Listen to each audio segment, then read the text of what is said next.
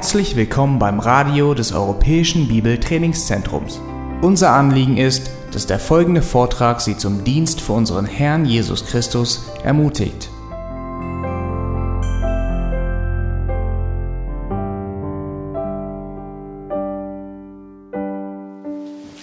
Text zur Predigt oder allgemein. Wie komme ich vom Text dahin, dass ich da lande, wo ich landen sollte? Das ist die große Frage. Bevor wir einsteigen, eine Frage, einfach damit ich ungefähr weiß, wen ich vor mir habe. Nicht, dass ihr euch jetzt vorstellen müsst, aber wer von euch predigt? Okay, dann wisst ihr alle, wie das funktioniert. Gut. Ihr predigt regelmäßig? Ja. Ja? Okay.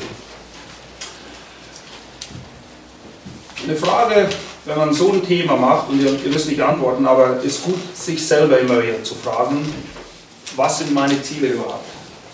Ja. Oh. Weil, vielleicht denkt ihr, naja, ähm, ich mache einfach. Und ihr schmunzelt aber oft, fragt die Leute, was für ein Ziel sie verfolgen. Egal, sei das in der Sonntagsschule, sei das in der Jugendarbeit, seien es die Pastoren, die am Sonntag predigen. Hast du ein Ziel? Hast du eine gewisse Erwartung? Das ist eine Frage, wie gesagt, die müssen wir dir nicht beantworten. Aber es ist sinnvoll, sich selber immer wieder zu fragen, ah, was will ich überhaupt erreichen? Und wie kann ich das erreichen? Wir zitieren zwar gern der Herr, den Sein gibt der Herr im Schlaf. Naja, Erholung gibt einem im Schlaf, ja, aber Glaubt mir, Predigen oder den Umgang mit dem Wort Gottes lernt ihr nicht im Schlaf. Garantiert nicht. Und in Anknüpfung an das, was Benedikt heute Morgen gesagt hat, ähm, wir leben in einer Zeit, wo fast alles schnell geht. Oder man meint zumindest, es müsse schnell gehen. Fast Food, Instant Coffee, alles irgendwie keine Zubereitung mehr, nichts mehr anbauen, nur noch rein, raus essen oder was auch immer rein, raus brauchen. Ähm, und dieses, dieser Gedanke hat auch Einzug genommen auf die Art und Weise, wie wir mit dem Wort Gottes umgehen, oft. Oder Erwartungen, die wir an das Wort Gottes stellen. Und ich muss euch auch gleich von vornherein sagen, es ist nicht so, dass wir, jetzt, dass wir uns heute und morgen hier treffen und dann ist alles klar und dann gehen wir nach Hause und dann flutscht die Geschichte nur noch. Ja, wir haben manchmal diese Erwartungen und egal was, predigen, jede, alles was wir machen im Reich des Herrn, ist letztendlich ein geistlicher Dienst. Und damit will ich nicht einfach alles vergeistlichen, aber es, ist, es hat eine geistliche Komponente. Und wenn Gott seinen Segen nicht dazu gibt, wenn Gott uns nicht die Augen öffnet, wenn Gott uns nicht leitet und führt in diesen Dingen, dann können wir zwar vielleicht eine Menge Dinge machen, aber das Resultat davon ehrlich gesagt, könnte der Pfeife rauchen. Das, das ist nichts aus der Sicht Gottes. Benedikt hat das heute Morgen sehr schön ähm, in die richtige Ordnung gebracht und das auch nochmal betont. Die Voraussetzungen gehen den Methoden voraus. Und ich werde einfach dort auch nochmal einhaken, weil wir, ich denke, alle sehr in der Gefahr stehen, irgendein Rezept, irgendeine Methode und am liebsten immer wieder eine neue Methode, weil wir merken, dass die Methode, die wir vorher gemacht haben, nicht funktioniert. Und sie hat nicht funktioniert in erster Linie, weil wir uns mehr auf eine Methode verlassen haben, als dass wir geschaut haben, sind die Voraussetzungen erfüllt und gegeben, die überhaupt gegeben sein müssen. Und eine andere Frage noch für euch, die ihr euch beantworten müsst, immer wieder, die ihr euch auch immer wieder stellen solltet, wenn ihr wisst, was euer Ziel ist, und wenn ihr wisst, wie ihr dorthin kommen könnt oder möchtet, dann stelle ich euch die Frage, die Jesus auch allen gestellt hat, die zu ihm kamen und ihm nachfolgen wollten. Jesus, ist euch bewusst, dass Jesus jeden Evangelisationskurs, der heute angeboten wird, kläglich versagt hätte? Weil die Leute immer zurückweist. Leute kommen zu ihm, sagen, ich will. Er sagt, bist du sicher? Kannst du den Turm bauen? Hast du die Kosten überschlagen? Bist du dir bewusst, was es für einen Einsatz braucht? Ja, Errettung ist gratis, aber sie kostet dich dein Leben. Weil Ihr kennt sicher den Ausdruck, naja, der hat eine Menge fromme Wünsche. Ihr das auch schon mal gehört? Mhm. Ja? Wisst ihr, warum man von frommen Wünschen spricht? Weil es sich irgendwie zum Teil, ich weiß nicht woher das kommt, aber gerade unter den Christen eingebürgert hat, dass man denkt, man muss nichts tun und kann alles bekommen. Und das ist ein Irrtum. Und ich will gleich von vorne weg einfach klarstellen, auch das, was wir hier machen, das ist nicht zehn Schritte zum exzellenten Prediger und wenn er die macht, dann klappt alles. Und mit Wünschen allein ändert sich gar nichts. Und es ist Arbeit, es ist ein Dranbleiben, es ist ein Ausharren. Das sind ganz wichtige Dinge. Und ich habe, also ich, kennt ihr euch mit Mindmaps aus? Ähm, ich muss mal schauen, wenn ihr wollt, kann ich die dann gerne auch auf die CD raufschmeißen, wenn er die ähm, erwerbt, wo Benedikt wird seine Unterlagen, seine Skripte darauf tun, damit ihr sie brauchen könnt. Ich habe die erste Folie hier eigentlich genannt, sine qua non. Hört sich, das einfach, das heißt ohne welches nichts. Das sind Grundvoraussetzungen, wenn die nicht gegeben sind. Und ich will einfach kurz ein paar Minuten darauf verwenden, weil wenn das nicht da ist, können wir uns alles hinten dran sparen. Und das, das ist wirklich der wichtige Punkt, dass man am Anfang beginnt. Vieles von dem haben wir schon gehört. Ich nenne sie nur kurz in Punkten. Gottes Wort ist Gottes Wort. Es ist nicht irgendein Wort, es ist nicht irgendetwas. Es ist eben inspiriert, es ist fehlerlos, es ist irrtumslos. Und weil es von Gott kommt und weil es keine Fehler hat und weil es keine Irrtümer hat, hat es Autorität. Benedikt hat das heute Morgen genannt, wenn wir nicht bereit sind, seinen Willen zu tun, dann wird er ihn uns auch nicht zeigen. Gehe ich an die Schrift ran, mit der Absicht, ihr zu gehorchen, da wo Gott mir Licht schenkt und aufzeigt, was dran ist. Es geht Schritt für Schritt. Gott in seiner Gnade weiß, dass er uns nicht gleich alles zeigen kann, was dran ist bei uns. Das würden wir nicht aushalten. Aber gehen wir so ran, gerade auch als Prediger, weil du solltest die Schrift nie studieren, weil du eine Predigt schreiben oder halten willst. Verstehst du, was ich damit meine? Dann machst du aus Predigen einen Beruf. Dann handelst du Dinge nur noch ab, ohne, oder du stehst in der großen Gefahr zumindest, das Wort Gottes überhaupt zu dir selber sprechen zu lassen, in dein eigenes Herz hineinzuwirken weil du weißt, Sonntag kommt oder Mittwochabend oder was auch immer und ich muss eine Predigt machen und du studierst nur, um die Methode anzuwenden und eine Predigt zu fabrizieren, ohne überhaupt das auf dich selbst wirken zu lassen. Und zwar in allen Bereichen deines Lebens. Egal wo. Eine weitere Sache, die auch von vorneweg klar sein muss, gibt es Widersprüche im Wort Gottes? Nein. Gibt es Dinge, die uns widersprüchlich erscheinen? Ja, aber das ist nicht das Problem der Schrift. Es ist auch nicht das Problem Gottes, sondern es ist das Problem von uns, die wir gefallene Menschen sind mit einem gefallenen Verstand. Und ganz ehrlich gesagt, Gott ist Gott und wir nicht. Okay? Es gibt eine Menge viel einfachere Dinge, die ich nicht verstehe, aber ich trotzdem glaube, die so sind. Und Gott wird uns Dinge zeigen, Schritt für Schritt. Benedikt, wie gesagt, liest seine Bibel regelmäßig seit 40 Jahren. Vor 40 Jahren hat er auch nicht so gelehrt oder so gesprochen wie heute. Es ist ein Prozess, der dahinter steht. Der nächste wichtige Punkt, Gott steht im Zentrum. Es geht immer um Gott letztendlich. Oder nicht nur letztendlich, auch ganz am Anfang, zuallererst.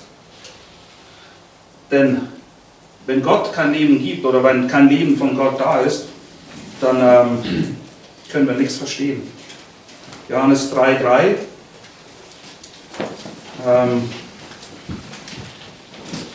und ich erinnere einfach an die Dinge, weil ich kann es euch aus meiner eigenen Erfahrung sagen, man, man kommt manchmal an den Punkt, man denkt, naja, Grundlagen, die brauche ich nicht mehr. Das habe ich ja drauf.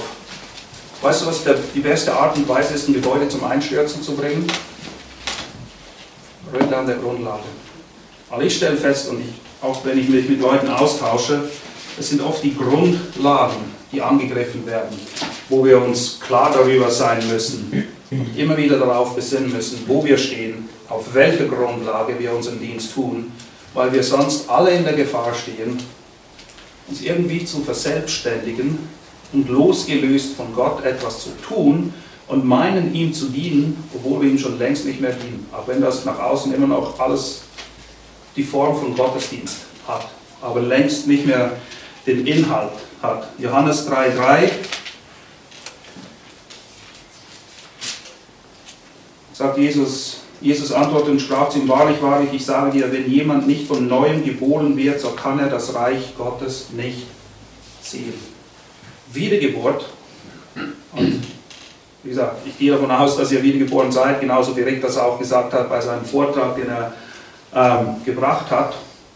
Aber wenn wir das Wort Gottes lehren wollen, und ich sage euch das gerade auch, wenn ihr Leute in der Gemeinde habt, die vielleicht in der Sonntagsschule etwas machen wollen, stellt erstmal sicher, soweit es uns möglich ist, wir, wir können nicht ins Herz hineinsehen, dass die Leute selber Leben haben, bevor sie anderen von Leben lehren, erklären, predigen wollen.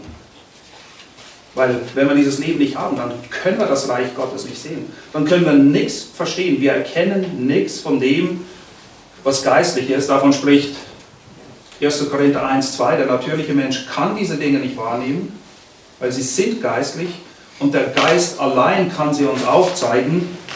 Und deshalb sage ich, alles, was wir machen, ist eine geistliche Sache letztendlich. Ohne Geist Gottes geht gar nichts. Absolut nichts. Johannes 16,3, auch eine Schlüsselstelle diesbezüglich. Johannes 16, Vers 13, das ist die Abschiedsrede Jesu an seine Jünger, kurz bevor er ans Kreuz geht.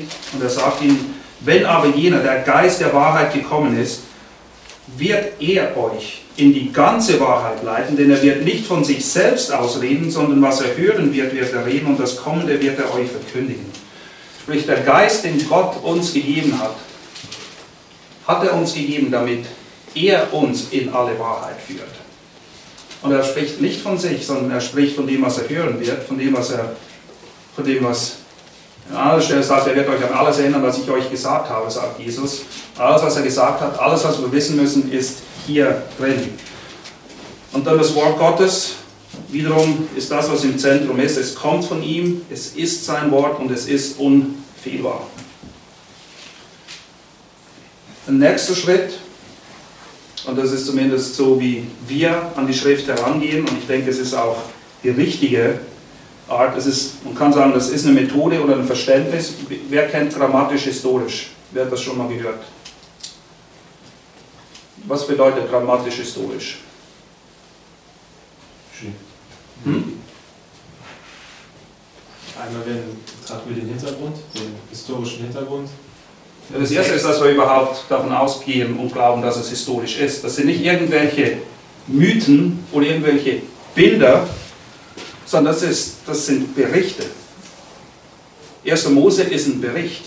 2. Mose ist ein Bericht über tatsächliche Dinge, die an tatsächlichen Orten geschehen sind, wo tatsächliche Leute dabei waren. Noah und die Arche, die Sintflut, ist nicht irgendwie ein Bild für etwas, sondern Gott hat eine Sintflut geschickt und hat Noah und seine Familie gerettet und sonst niemand. Es bedeutet genau das. Es ist historisch und es ist grammatisch, sprich Grammatik ist die Grundstruktur einer Sprache. Und wie gesagt, Gott kommuniziert durch sein Wort, weil er verstanden werden will.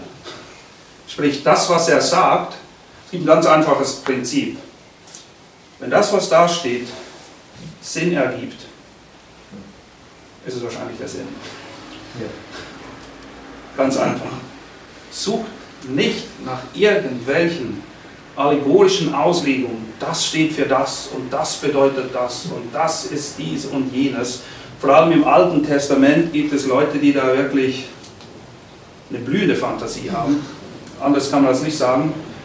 Ich bin als junger Christ in einer Gemeinde aufgewachsen, wo das sehr intensiv praktiziert wurde, war unheimlich beeindruckt, saß immer da und dachte, darauf wäre ich nie gekommen. Ah, logisch, es steht ja auch nirgendwo da. Verstehst du, wenn, ja, und das steht hierfür und das. Und wie, wie, Zahlen, ja, die Leute lieben es. Zahlen, ach, das steht für dies, sieben, ist die Zahl der Vollkommenheit und, und weiß ich was. Nein, äh, ein Buch, was auch sehr eingeschlagen hat, Leben mit Vision, 40 war die magische Zahl, auf der das ganze Buch eigentlich basiert hat.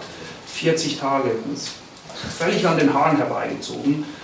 Aber es ist erstaunlich, wie schnell die Christen sich gerade auch von diesen Dingen verführen lassen. Also gewisse Grundprinzipien, wie wir die Schrift lesen, wie wir sie verstehen sollen, entweder nicht gelernt oder nicht begriffen haben. Grammatisch, historisch das bedeutet auch die Klarheit der Schrift. Gott hat zu uns gesprochen, nicht damit alles irgendwie versteckt ist in Mythen oder wie eine Zwiebel, das ist ja auch das, man muss, muss Schale für Schale für Schale wegschälen, dass man irgendwann an den inneren Kern der völlig erleuchteten Wahrheit kommt. Blödsinn, lasst euch von solchen Leuten nicht beeindrucken, wirklich. Ähm, ich gebe euch hier ein paar Stellen dazu. 1. Korinther 2, Vers 12. 1. Korinther 1 und 2 sind entscheidende Kapitel, einfach auch in diesem ganzen Aspekt zwischen geistlich und natürlich, zwischen Verständnis, Kriegen und, und wirklich haben, wahrscheinlich ausführlicher behandeln als irgendeine andere Stelle. Aber in 1. Korinther 2, 12 steht, wir aber, aber im Vergleich zu den Leuten in der Welt, zu den natürlichen Menschen. Wir aber haben nicht den Geist der Welt empfangen, sondern den Geist, der aus Gott ist. Und wieso hat er uns seinen Geist gegeben?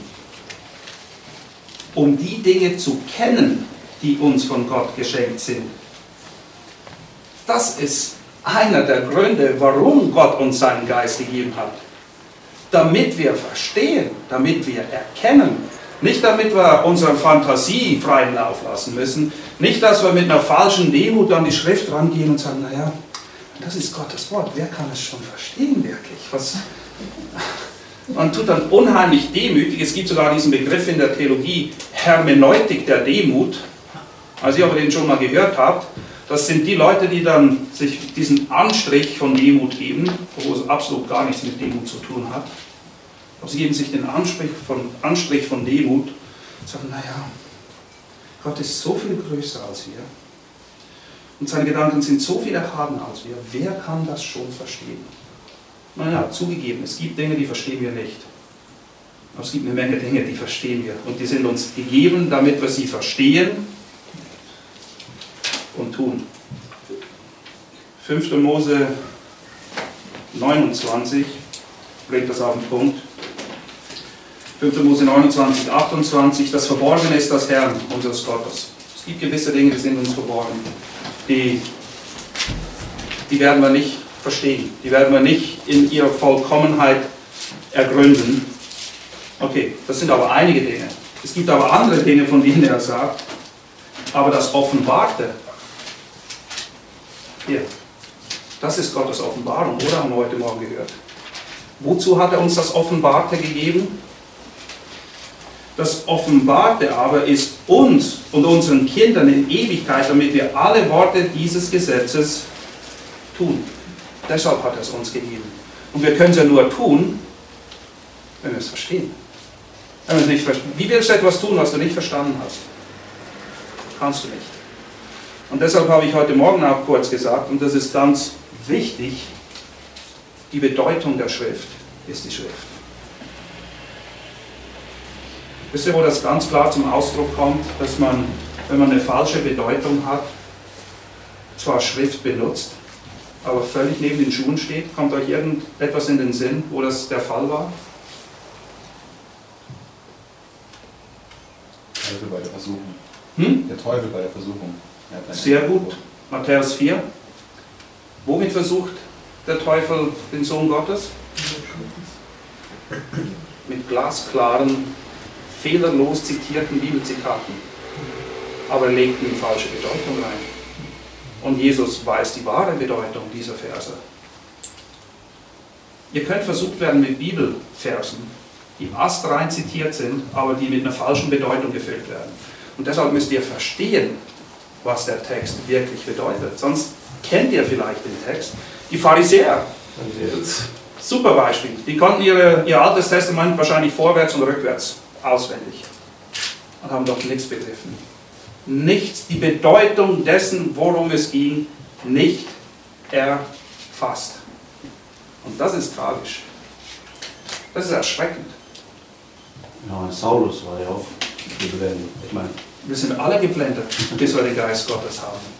Wir sind auch geblendet, wenn wir dem Geist Gottes keinen Raum geben in uns. Das heißt, dämpft den Geist nicht, betrübt ihn nicht. Wenn ihr ihn betrübt, wenn wir ihn dämpfen, dann kann er uns nicht mehr in die Wahrheit führen. Weil dann denkt ich, ich übernehme jetzt das Zepter. Ich sage jetzt, wo es lang geht. Ganz entscheidend. Die Schrift ist uns gegeben, damit wir verstehen. 1. Korinther 12, Johannes 16, 13, auch hier nochmal. Der Geist, den er uns gibt, führt uns in alle Wahrheit. Und äh, Epheser 5, 17, weil es ist wichtig, dass wir das verstehen, weil es gibt immer wieder Leute, die irgendwo im Hinterkopf doch diesen Eindruck haben, naja, eigentlich ist das ja schon irgendwo ein Buch mit sieben Siegeln und so richtig verstehen kann man es nicht. Eins kann ich dir garantieren, wenn das deine Überzeugung ist, dann werden auch deine Predigten genauso rüberkommen. Dann kommst du rüber, naja, ich weiß nicht, ob das stimmt, aber vielleicht wäre das ja eine Möglichkeit. Das hat nichts mit Predigen zu tun. Du wirst niemanden finden, der in der Bibel so gepredigt hat. Dann wisst ihr, wie die Leute in der Bibel alle gepredigt haben? Alle. Seien es die Propheten im Alten Testament oder die Apostel im Neuen Testament. So spricht der Herr. Das ist Gottes Wort für euch. Nun, wir haben keine direkte Eingebung des Wortes Gottes, aber wir sollen das Wort Gottes studieren und wissen, dass wir es verstehen können. Und so wie der Geist uns in Wahrheit geführt hat, nachher, wenn wir sein Wort weitergeben, die Leute auch dahin führen, dass sie die Wahrheit verstehen und erkennen. Und ehrlich gesagt, wenn wir das nicht tun, dann sind wir wie die Leute in Epheser 5, wo es heißt, darum seid nicht töricht, sondern verständig, was der Wille des Herrn sei. Was will Paulus damit sagen, den Ephesern? Versteht, worum es geht. Wenn ihr das nicht tut, dann seid ihr töricht. Also es hat nichts mit Demut zu tun, sondern es hat etwas mit Torheit zu tun, wenn wir meinen, wir können nicht verstehen. Wir müssen natürlich nötige Arbeit getan haben, um zu verstehen und nicht einfach davon ausgehen, naja, nicht uns selber einreden, dass wir verstanden hätten, was wir wirklich nicht verstanden haben. Ein letzter Punkt hier ist das Wesen des Predigers. Und hier einfach nochmal zur eigenen Erinnerung, alle diese Punkte müssen unser eigenes Wesen prägen. Wenn ich nicht überzeugt bin davon, wenn ich diese Dinge nicht selber geschmeckt habe, dann habe ich nichts weiterzugeben. Dann habe ich nichts weiterzugeben, wirklich. Und es geht nicht nur darum, dass wir uns mit Erkenntnis füttern, sondern dass wir unsere eigene Seele nähren vom Wort Gottes. Und es gibt auf Englisch ein gutes Sprichwort, was das eigentlich alles auf den Punkt bringt. Und das heißt so, I can't teach what I don't know and I can't lead where I don't go. Versteht ihr das? Ich kann nicht lehren, was ich selber nicht verstanden habe und ich kann Leute nicht irgendwo hinführen, wo ich nicht bereit bin, den Weg selber zu gehen. Und die Predigt richtet sich immer zuallererst an mich. Bin ich bereit, das zu tun, was ich von den Leuten fordere, denen ich predige oder denen ich lehre? Und da wird es ernst. Und das hat sehr viel damit zu tun, ob Gott dich brauchen kann, ob er dich brauchen wird oder nicht. Und das sind Grundvoraussetzungen, die da sein müssen, ohne welche wir uns über den ganzen Rest überhaupt keine Gedanken machen müssen.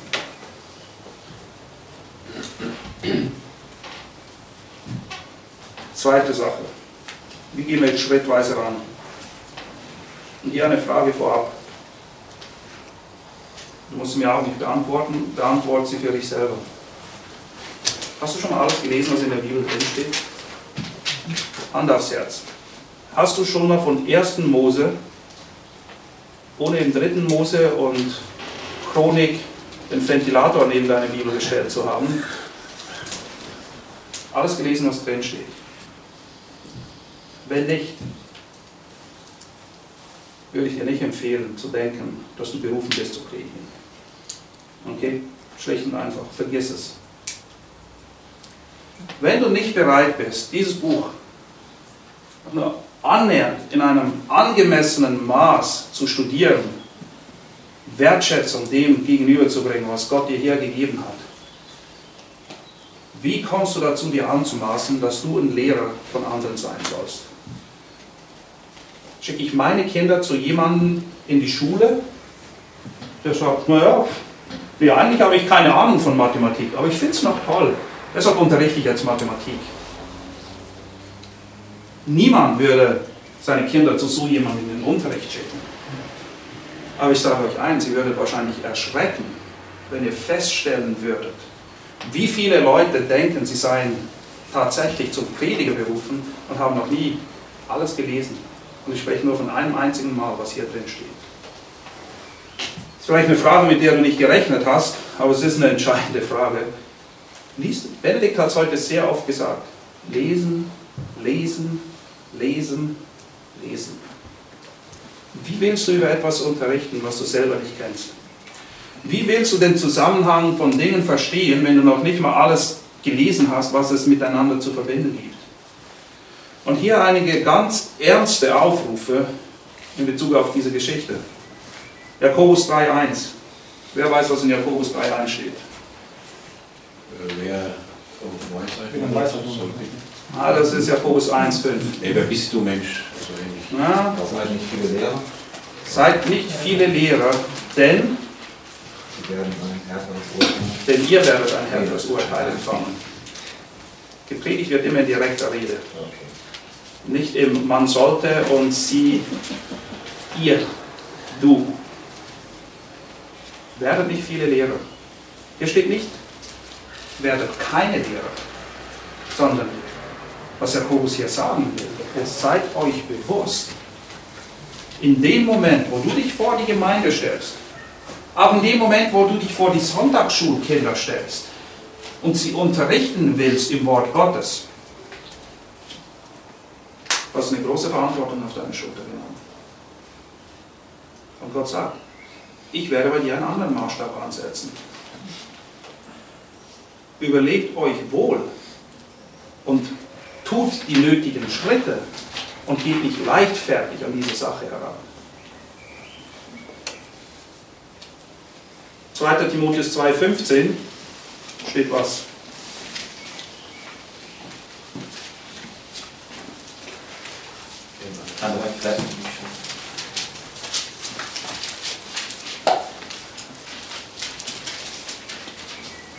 Und weil du von Kindern auf die Heiligen Schriften kennst, die imstande sind, ich wo habe ich jetzt 1. Timotheus.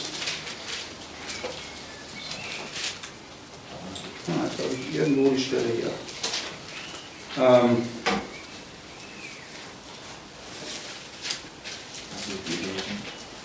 ah nee, bin ich, ich bin nur im falschen Kapitel gelandet. So, das ist die richtige Stelle. Ich bin nur auf der Seite verrutscht. Dachte, hä? Der Abschiedsbrief von Paulus an Timotheus. Befleißige dich, dich selbst, Gott als bewährt darzustellen, als ein Arbeiter, der sich nicht zu schämen hat, der das Wort der Wahrheit recht oder gerade schneidet. Das ist eine ganz klare Anweisung von Paulus an Timotheus. Wisst ihr, was für ein Bild das er hier vor Augen hat? Was war Paulus von Beruf? Zeltmacher. Woraus wurden Zelte gemacht damals? Aus Häuten. Was ist Sinn und Zweck eines Zeltes? Schutz. Schutz. Stell dir vor, Tierhäute, die sind nicht so, die kommen nicht in dem Format hier, aber wenn du sie benutzen willst, um ein Zelt zu fabrizieren, ist es sehr sinnvoll, wenn sie gerade geschnitten sind, damit du sie so zusammenfügen kannst, dass nachher das Zelt seinen Zweck erfüllt, nämlich dass es dir nicht auf den Kopf regnet. Und bewährte dafür gab es eine Handwerksehre. Sprich, man hat geschaut, dass man die Dinge richtig macht, dass man sie auch brauchen kann. Und genau dieses Bild hat Paulus hier im Kopf, wenn er Timotheus sagt, sei ein bewährter Arbeiter, sei einer, dem man vertrauen kann, der richtig umgeht, womit? Mit dem Wort Gottes. Der es gerade schneidet und nicht irgendwie so eine Fummelarbeit abliefert. Und ihr merkt, all diese Verse haben ein gewisses Gewicht und wollen uns nicht davon abhalten, aber die Verantwortung, die damit einhergeht, ganz klar bewusst machen. Und bewährt sein ist nicht etwas, was von heute auf morgen geschieht. Bewährung hat damit zu tun, naja, man beobachtet jemanden über eine bestimmte Zeit und schaut, ob er das, was er eigentlich lernen sollte, wirklich lernt und dann auch richtig umsetzen kann. Dasselbe gilt für den Umgang mit dem Wort Gottes. Und Galater 1, 9 sagt es ganz klar, wenn jemand kommt und euch ein anderes Evangelium bringt, was, was, was sagt Paulus über so jemanden? Der sei verflucht. Der sei verflucht. Könntest du, wenn ich dich jetzt frage, in drei bis fünf Minuten das Evangelium erklären? Weißt du, was das Evangelium ist? Vers 115. Ja, das ist eine gute Stelle. Vers 2 oder 4. Naja, aber erklären auch. Jemand, wenn du jemand, wenn du deinen Nachbarn sagst, stell- stellt euch, ich, ich stelle mir das immer so vor. Dein Nachbar, der schon lange neben dir wohnt, kommt zu dir und sagt, das ist doch so ein Fisch hinten auf deiner Stoßstange. Du bist doch auch so ein Christ, oder? Ich habe nicht viel Zeit, aber erklär mir mal kurz, was, was glaubst du eigentlich? Dann kannst du nicht 1. Korinther 15 vorlesen. Du musst sie ihm erklären. Okay? Und das ist einfach eine Frage. Könnt ihr das Evangelium wirklich biblisch erklären? Ha, Habe ich es verstanden? Aber wie gesagt, I can't teach what I don't know. Ich kann nichts weitergeben, was ich selber nicht verstanden habe. Und damit will ich euch nicht entmutigen, sondern vielmehr ermutigen, Dinge, falls sie noch nicht klar sind, zu klären. Sprich, mach deine Hausaufgaben, bevor du anderen sagen willst, wie sie ihre machen sollen. Die Bibel spricht von blinden Blindenführern. Und die gab es en masse. Im Alten Testament ist eine Geschichte von blinden Blindenführern. Und Gott zitiert immer die Könige, die Propheten und die Priester und sagt, ihr habt mein Volk in die Irre geführt. Weil du musst eins wissen, in dem Moment, wo du dich hinstellst vor die Gemeinde, auch wenn sie gemäß Apostelgeschichte 17 aufgerufen ist, jedes Wort zu prüfen, ob es sich so verhält anhand der Schriften, ich garantiere dir eins, wenn du deine Gemeinde nicht dahin erziehst, so zu denken, ist es Fakt, 90% plus schlucken und verdauen alles, was du sagst, ohne zu kauen. Der Pastor hat gesagt, der Prediger hat gesagt. Und ja, das ist keine Entschuldigung für ihr Verhalten, aber es ist auch keine für deins. Und da es so ist, nicht nur deshalb, sondern vielmehr, weil Gott selbst uns anweist, sein Wort gerade zu schneiden, tun wir gut daran, darauf zu achten, dass wir es tatsächlich gerade schneiden und nicht lässig an diese ganze Sache irgendwie herangehen. Und ich will euch nur kurz ein paar Dinge aufzeigen, die in der letzten Zeit eingeschlagen haben, wie eine Bombe in evangelikalen Kreisen, wo man ernsthaft fragen muss, gibt es überhaupt noch ein Quäntchen Unterscheidungsvermögen in der Gemeinde Gottes? Wer hat von dem Buch Die Hütte gehört? Ist es ein gutes Buch oder nicht so toll? Das ist ein schlechtes Buch. Hm? Das ist ein schlechtes Buch. Wieso? Weil in der Hütte ein Gottesbild vermittelt wird, das dem der Bibel äh, entgegensteht. Weil der Autor äh, selber zugegeben hat, dass er Allversöhner ist. Er ist ein Alphasöhner, ist ein Esoteriker hoch drei, der in Esoterikkreisen größtes Ansehen genießt. Ähm, an der letzten großen Esoterikversammlung den Leuten gesagt hat, ach, Buddhisten, Moslem, was auch immer, macht euch keine Sorgen, Gott ist der Papa von uns allen. Wisst ihr, was das Tragische ist? Das ist ein Bestseller geworden. Ein gutes Buch. Ich habe sehr viel mit Verlagsarbeiten zu tun. Ein gutes Buch in der deutschen Übersetzung. Eine Auflage von 5000. Geht drei bis vier Jahre, bis sie weg ist. Wisst ihr, wie viele Bücher von Die Hütte innerhalb von sechs Monaten verkauft wurden? Was schätzt ihr? Wo in Amerika oder in Deutschland? Nee, Deutschland. Ich spreche jetzt hier, vor unserer Haustür. 500.000. Ja, 500.000 Bücher, ja, 500.000 Bücher wurden verkauft. Und ich habe x Leute getroffen. sagen, Ah, das ist ein tolles Buch. Ich Das darf nicht wahr sein. Eigentlich müsste ein Kind Gottes das Buch in die Hand nehmen und spätestens nach ein paar Seiten sagen, okay, das kann ich brauchen, um Kaminfeuer anzumachen. Aber für sonst kannst du das Buch wirklich nicht, nicht brauchen. Der nächste Knaller ist schon auf dem Weg. Am Ende siegt die Liebe. Habt ihr davon gehört? Wenn nicht, merkt es euch, weil sie wird garantiert auftauchen auf eurem Radar. Hast du schon davon gehört, Max? Nee? Wieso schmunzelst du? Wie dem Radar. ist Gefahrenradar. Ja, Ist das dieses. Love Wins von Rob Bell? Ja, genau. Oh, nee. War Hauptsprecher auf dem Willow Creek Konferenz für Jugend. 4000 Leute waren dort. Wisst ihr, was Robert Bell gemacht hat? Er hat die Hölle abgeschafft. Weil die Frage hier stellt, wird ein lieber Gott Leute in die ewige Verdammnis schicken? Gewiss nicht. Spricht die Bibel von Hölle? Beschreibt sie Hölle als einen realen Ort? Sagst du, dass Leute da hinkommen? Für wie lange? Für ewig. Glaube ich dem oder glaube ich dem nicht? Merkt ihr hier, das sind ganz praktische Beispiele, wo Leute die Autorität der Schrift aus dem Fenster gekippt haben. Und wisst ihr was? Große Kreise von evangelikalen Gemeinden klatschen, freuen sich.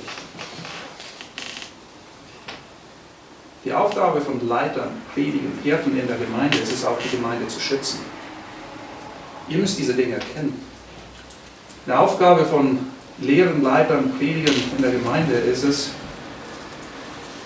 Irrtümer aufzuzeigen, diese Leute zurechtzuweisen und eure Leute davor zu bewahren, dass sie solchen Schnack aufsitzen. Es ist, es ist wirklich erschreckend. Es ist wirklich erschreckend, wenn man sieht, mit was für einem Hurra diese Bücher, und ich meine wirklich in evangelikalen Kreisen, aufgenommen werden. Es gibt auch noch eine ganze Menge Magazine. Und ich will euch einfach, ich weiß nicht, vielleicht seid ihr wohl behütet in euren Gemeinden, aber wenn ihr eure Schafe ein bisschen besser kennt, werdet ihr feststellen, dass dieses Zeugs auch bei Ihnen in den Regalen zum Teil rumsteht. Und ihr müsst ein Auge dafür haben. Die letzte Faszination Bibel, kennt ihr das? Habt ihr das mal gesehen? Das ist eine Zeitschrift, ne? Also die neueste Zeitschrift aus der Ecke Aufatmen und SCM. Super aufgemacht. Wisst ihr, was das erste ist? Sie sagen, sie wollen Leuten, die, die Faszination für die Bibel verloren haben, helfen, dass sie sie wieder gewinnen. Und die drei Hauptautoren geben selber zu, dass sie die Bibel eigentlich überhaupt nicht mehr lesen, ähm, dass sie für sie keine Bedeutung hat, dass es völlig irrelevant ist, dass sie lieber Bücher von dem und dem lesen. Und einer der ersten Artikel, der drin steht, geht um Inspiration, Irrtumslosigkeit der Schrift, die völlig verwässert wird. Und ich sage euch diese Dinge einfach nur kurz, weil wir müssen lernen, messerscharf zu denken.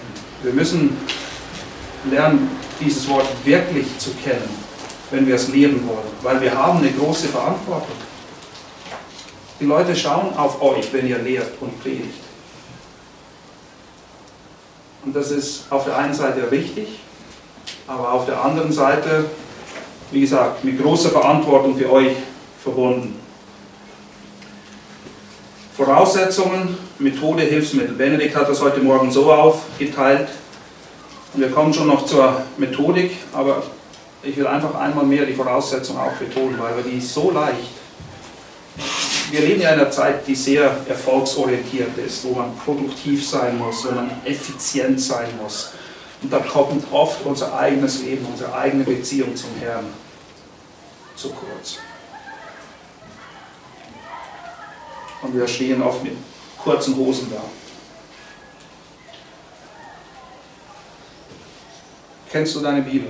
Hast du sie gelesen? Liest du sie immer noch? Verstehst du sie? Das ist der Anfangspunkt.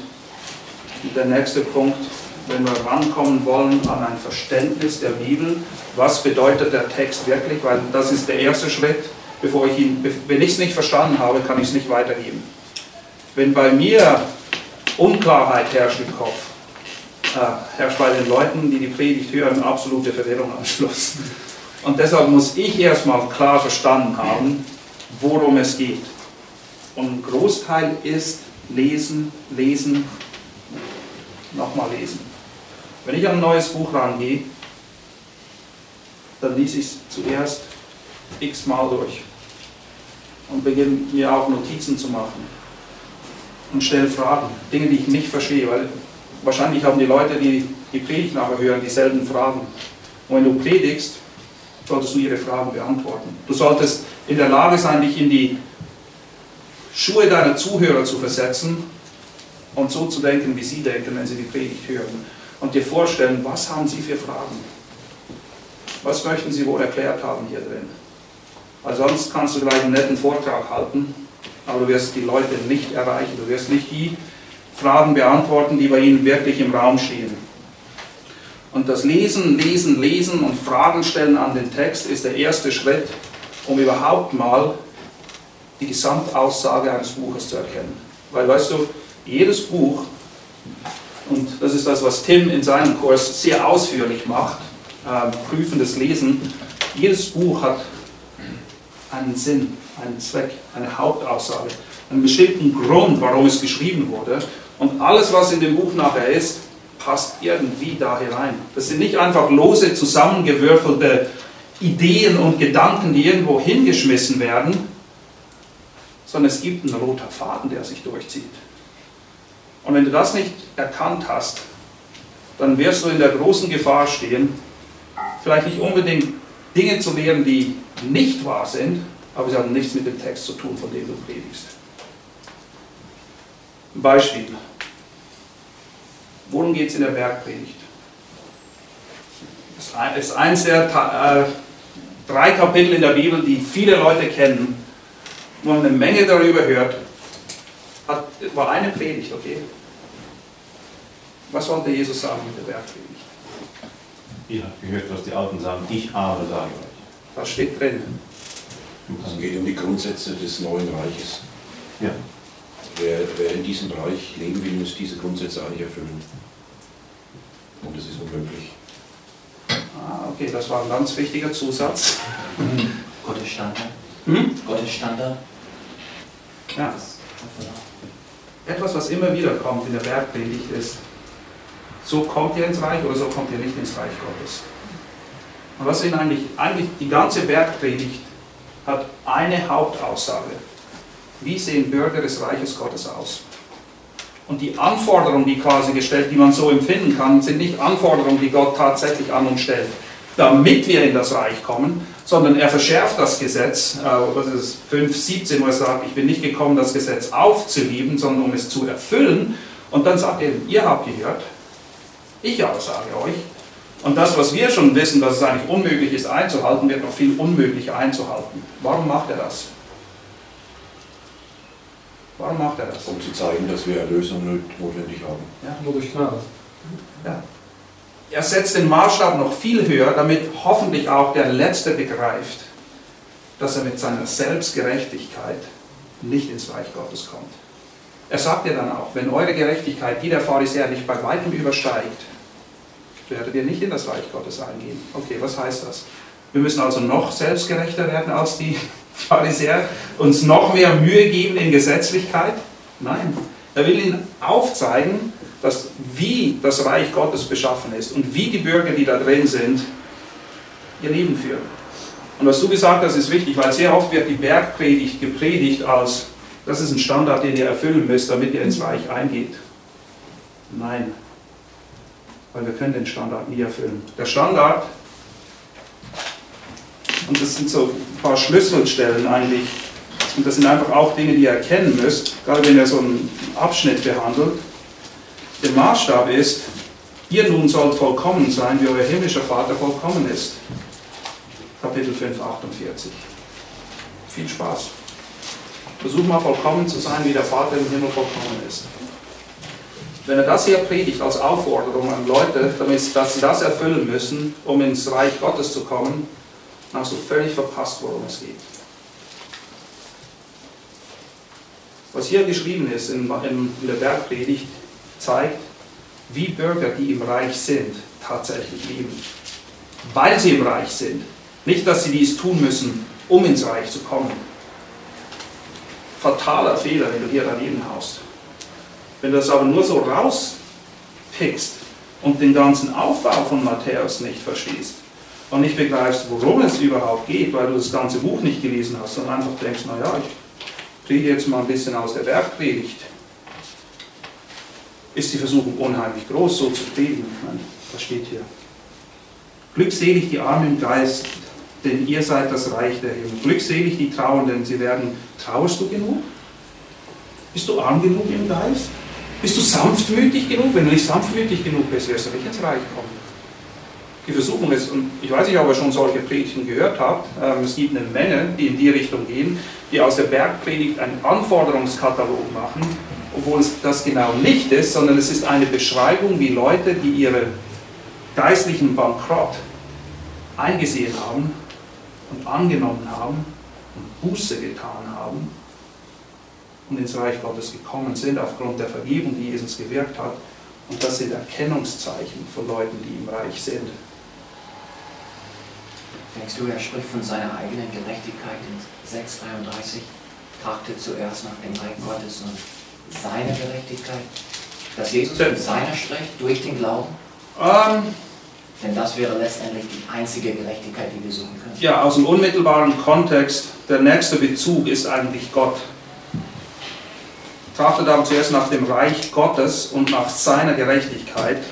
Also der Bezug rein grammatikalisch ist die Gerechtigkeit Gottes, aber die Gerechtigkeit Gottes wurde offenbart in der Person Jesu Christi. Und er hat sie für uns gewirkt. Das ist, das ist sicher das Richtige, nach seiner Gerechtigkeit, aus der heraus wir leben sollen. Genau, das ist das, wir sollen nach dem Reich Gottes trachten. Und das Reich Gottes ist gegründet in der Gerechtigkeit, die Christus für uns gewirkt hat. Und das ist das Entscheidende in ganz vielen Situationen, wo wir erkennen müssen, Nachfolge ist nicht eine Voraussetzung, um irgendwo hinzukommen, sondern die ist das Resultat dessen, was Christus bewirkt hat im Leben derer, die errettet sind. Das ist eine fundamentale andere Ansicht dessen, wie man an den Text rangeht. Weil das eine baut eine Hürde auf, die keiner je überwinden wird. Du, du zwingst die Leute zu einem, du bist ein Pharisäer letztendlich, nichts anderes, wenn du so predigst. Und das die Absicht des Textes komplett verpasst und nicht begriffen, dass wir aus Gnade errettet sind, durch Glauben, nicht aus Werken, in keinerlei Weise. Und das sind Grundwahrheiten, die wir verstanden haben müssen, wirklich, bevor wir uns ranmachen, die Bibel zu studieren, nee, nicht die Bibel zu studieren, aber die Bibel zu lehren. Und deshalb sage ich euch, gewinnt einen gewissen Überblick. Und damit will ich nicht sagen, dass ihr Leuten nicht Zeugnis geben könnt, das meine ich damit nicht. Aber in dem Moment, wo du zu lehren beginnst, in einem, ich sage mal, offiziellen Rahmen innerhalb der Gemeinde, mein lieber Freund, ich kann dir nur raten, dass du deine Hausaufgaben gemacht hast. Dass du gewisse Dinge geklärt hast in deinem eigenen Verstand und in deinem eigenen Herzen, bevor du dich hinstellst in der Gemeinde und sagst, so spricht der Herr. Das ist das, was das Wort bedeutet. Ganz entscheidend wichtig. Und damit wir dahin kommen, müssen wir eben die Gesamtaussage erstmal erkennen. Und das beginnt damit, Gesamtaussage überhaupt. Worum geht es in der Schrift? Worum geht es in der Schrift? Um Jesus Christus. Du darfst nicht immer antworten, so aus anderen Augen wirst du eine Chance geben. Ich weiß. Stimmt so. Wie begründest du diese Aussage? Das Wort, Welche Stelle? ja, sagen wir mal, mir fällt ein, Johannes Evangelium Kapitel 1. Durch das Wort wurde alles erschaffen, das Wort wurde Fleisch, Johannes 1,14. Und auch, es wird öfters erwähnt in der Schrift, dass letztendlich der Endzweck des Glaubens, und Timotheus irgendwo, ist letztendlich ihn zu erkennen.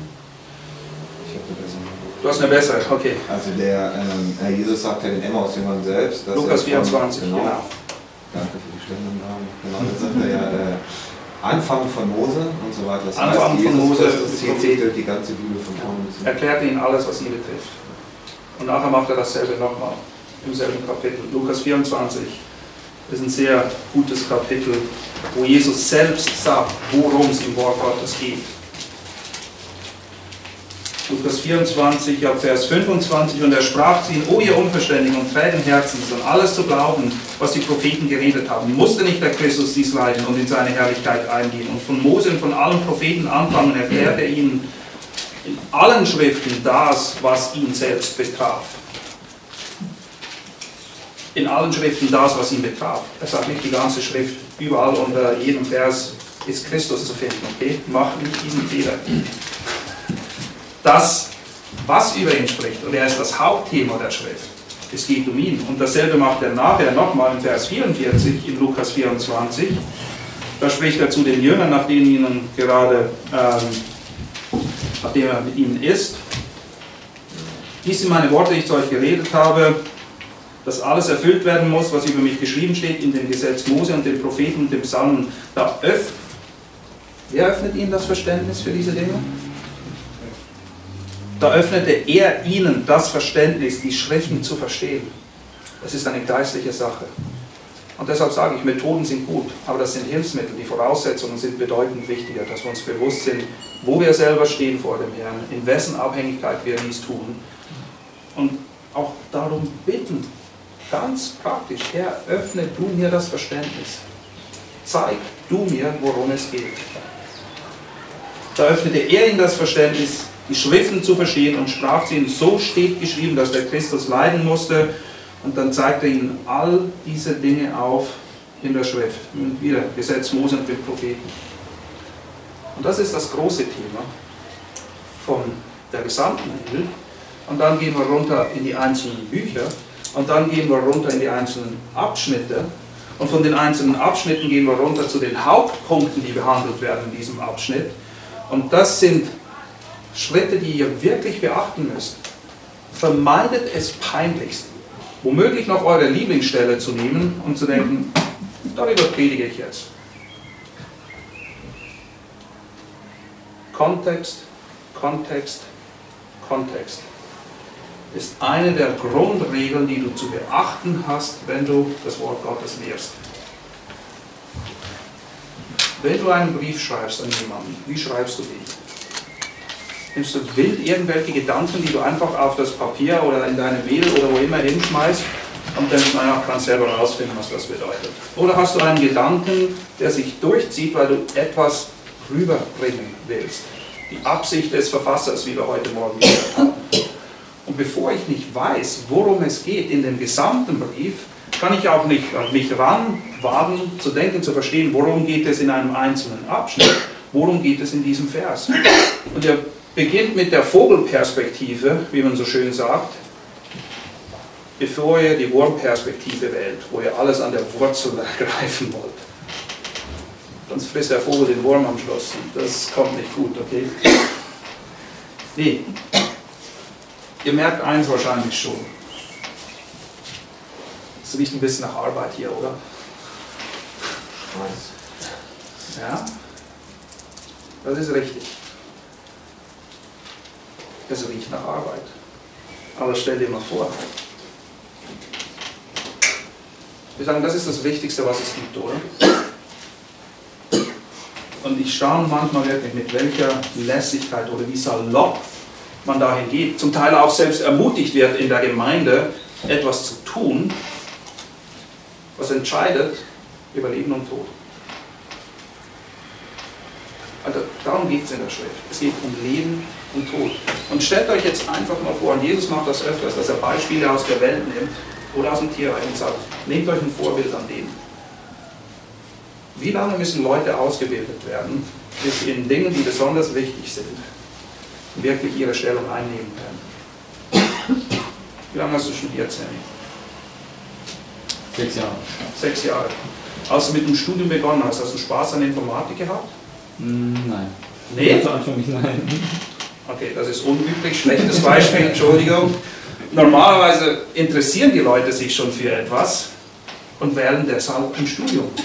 Und das Studium ist notwendig, damit sie dahin kommen, dass sie wirklich Ahnung von der Sache haben. Und man sagt sich nicht, naja, ich finde das cool, ich mache jetzt einfach mal. Mach mal. Das ist töricht. Worauf hat Jesus die meiste Zeit seines Dienstes verwendet? In den drei Jahren, wo er im öffentlichen Dienst stand. Der größte Teil seiner Zeit benutzt er darauf, die Jünger zuzurüsten. Mehr als irgendetwas anderes. Das erste, was er macht, lest die Evangelien. Nachdem er auftritt, öffentlich, er beruft seine Jünger. Weil er weiß, die werden die Sache weiterführen. In euren Gemeinden, wer wird die Sache weiterführen? Kümmert ihr euch um die Leute, sie zuzurüsten, wenn niemand mehr da ist, oder denkt ihr schon im Voraus daran? Und gebt ihr ihnen die Zeit heranzureifen, damit sie tun können, wozu sie berufen sind? Und wenn Jesus so viel Zeit darauf verwendet hat, und wenn Paulus selbst sagt in 2. Timotheus 2,2, was du von mir in Gegenwart vieler Zeugen gehört hast, das vertraut treuen Männern an, die wiederum fähig sind, andere zuzurüsten. Denkt ihr nicht, dass wir etwas lernen sollten aus dieser Geschichte? Dass wir den Leuten die Zeit geben sollten, die Begleitung geben sollten und sie nicht einfach in irgendetwas hineinschmeißen nach dem Motto, wird schon, wird schon klappen irgendwie. Weil in der Regel klappt es nicht. Und es ist auch kein Ausdruck von Geistlichkeit oder irgendetwas, weil Faulheit und unvorbereitet sein, glauben wir, ist keine Tugend. Wirklich nicht. Wie gesagt, ich schicke meine Kinder auch nicht zu irgendjemandem, auch ich gehe nicht zu irgendjemandem. Gehe ich in eine Autowerkstatt, wo einer hockt und sagt, naja, an Auto, ich bin Schrauber. Ich habe zwar keine Ahnung, ich habe es auch nie gelernt, aber ich schraube gerne an den Dingen rum. Du wirst doch nie dein Auto dahin bringen. Aber wie oft, ganz ehrlich, Hand aufs Herz, haben wir in der Gemeinde Leute, und ich will nicht ihre gute Absicht in Frage stellen, aber gute Absicht ist nicht gut genug, die irgendetwas machen und auch ehrlich gesagt keine Ahnung davon haben.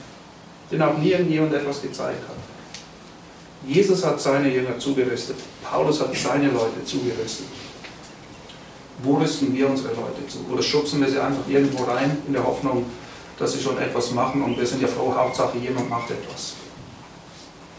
Das sind Voraussetzungen, denen wir uns bewusst sein müssen, die einfach grundlegender Natur sind, wie wir überhaupt mit dieser Geschichte umgehen, vom Text zur Predigt zu kommen. Das Allerwichtigste ist, wer sind diese Leute, die wir damit beauftragen oder denen wir dieses Vertrauen schenken. Morgen werden wir einige Schritte ein bisschen detaillierter durchgehen, aber was ihr euch schon mal merken könnt, und ich empfehle euch wirklich, wenn ihr euch dafür interessiert, für dieses Thema, kauft euch dieses Buch Bibellesen mit Gewinn, wenn ihr es nicht schon habt. Weil es ist etwas vom Besten, was euch helfen wird, ganz praktisch Zugang zu finden, wie lese ich das. Es wird dort viel ausführlicher geschrieben, auch mit Übungen, die Dinge, die ich hier nur stichpunktmäßig anreißen kann, aber was ihr schon mal mitnehmen könnt und wenn ihr noch ein bisschen Luft im Kopf habt in, in, in diesen Tagen, wo ich weiß, ihr kriegt eine Menge. Gesamtaussage, Buch, Abschnitt, Gedankeneinheit, Vers. Das ist ein Grundmuster, wie du überhaupt an die Bibel rangehst. Und ich würde sogar so weit gehen, es ist verboten, einfach einen Vers rauszunehmen. Tja, mir gefällt der und ich glaube, der sagt das. Darüber predige ich jetzt. Und das wird so oft gemacht, nur sage ich, wirklich, ich habe so viele schlechte Predigten gehört. Das ist tragisch. Das ist wirklich tragisch. Was ihr mitnehmen solltet von heute ist die Sicht, was es heißt, zum Predigen berufen zu sein. Und es ist nicht jeder berufen zu predigen. Gott gibt der Gemeinde gemäß Epheser 4,11 Leute, die die Gabe haben zu lehren, Hirtendienst zu tun, Evangelisten zu sein. Jeder soll über das Evangelium reden können und es in einem gewissen Maß erklären, aber Prediger ist nicht jedermanns Sache. Und wenn wir die Gabe nicht dazu haben, dann sollten wir uns nicht versuchen, etwas unter den Nagel zu reißen, wozu Gott uns nicht begabt hat und wozu er uns auch nicht berufen hat. Das sind Dinge, die einfach mit der Ernsthaftigkeit dieses Amtes und was es bewirkt oder eben auch nicht einhergehen. Morgen werden wir diese Schritte ein bisschen detaillierter durchgehen, auch vor allem den Aspekt Kontext. Wie gehe ich an den Text ran? Was sind Fragen, die mir helfen, wirklich herauszukristallisieren, worum es geht und das anhand von eines Beispiels dann auch kurz durchspielen. Okay?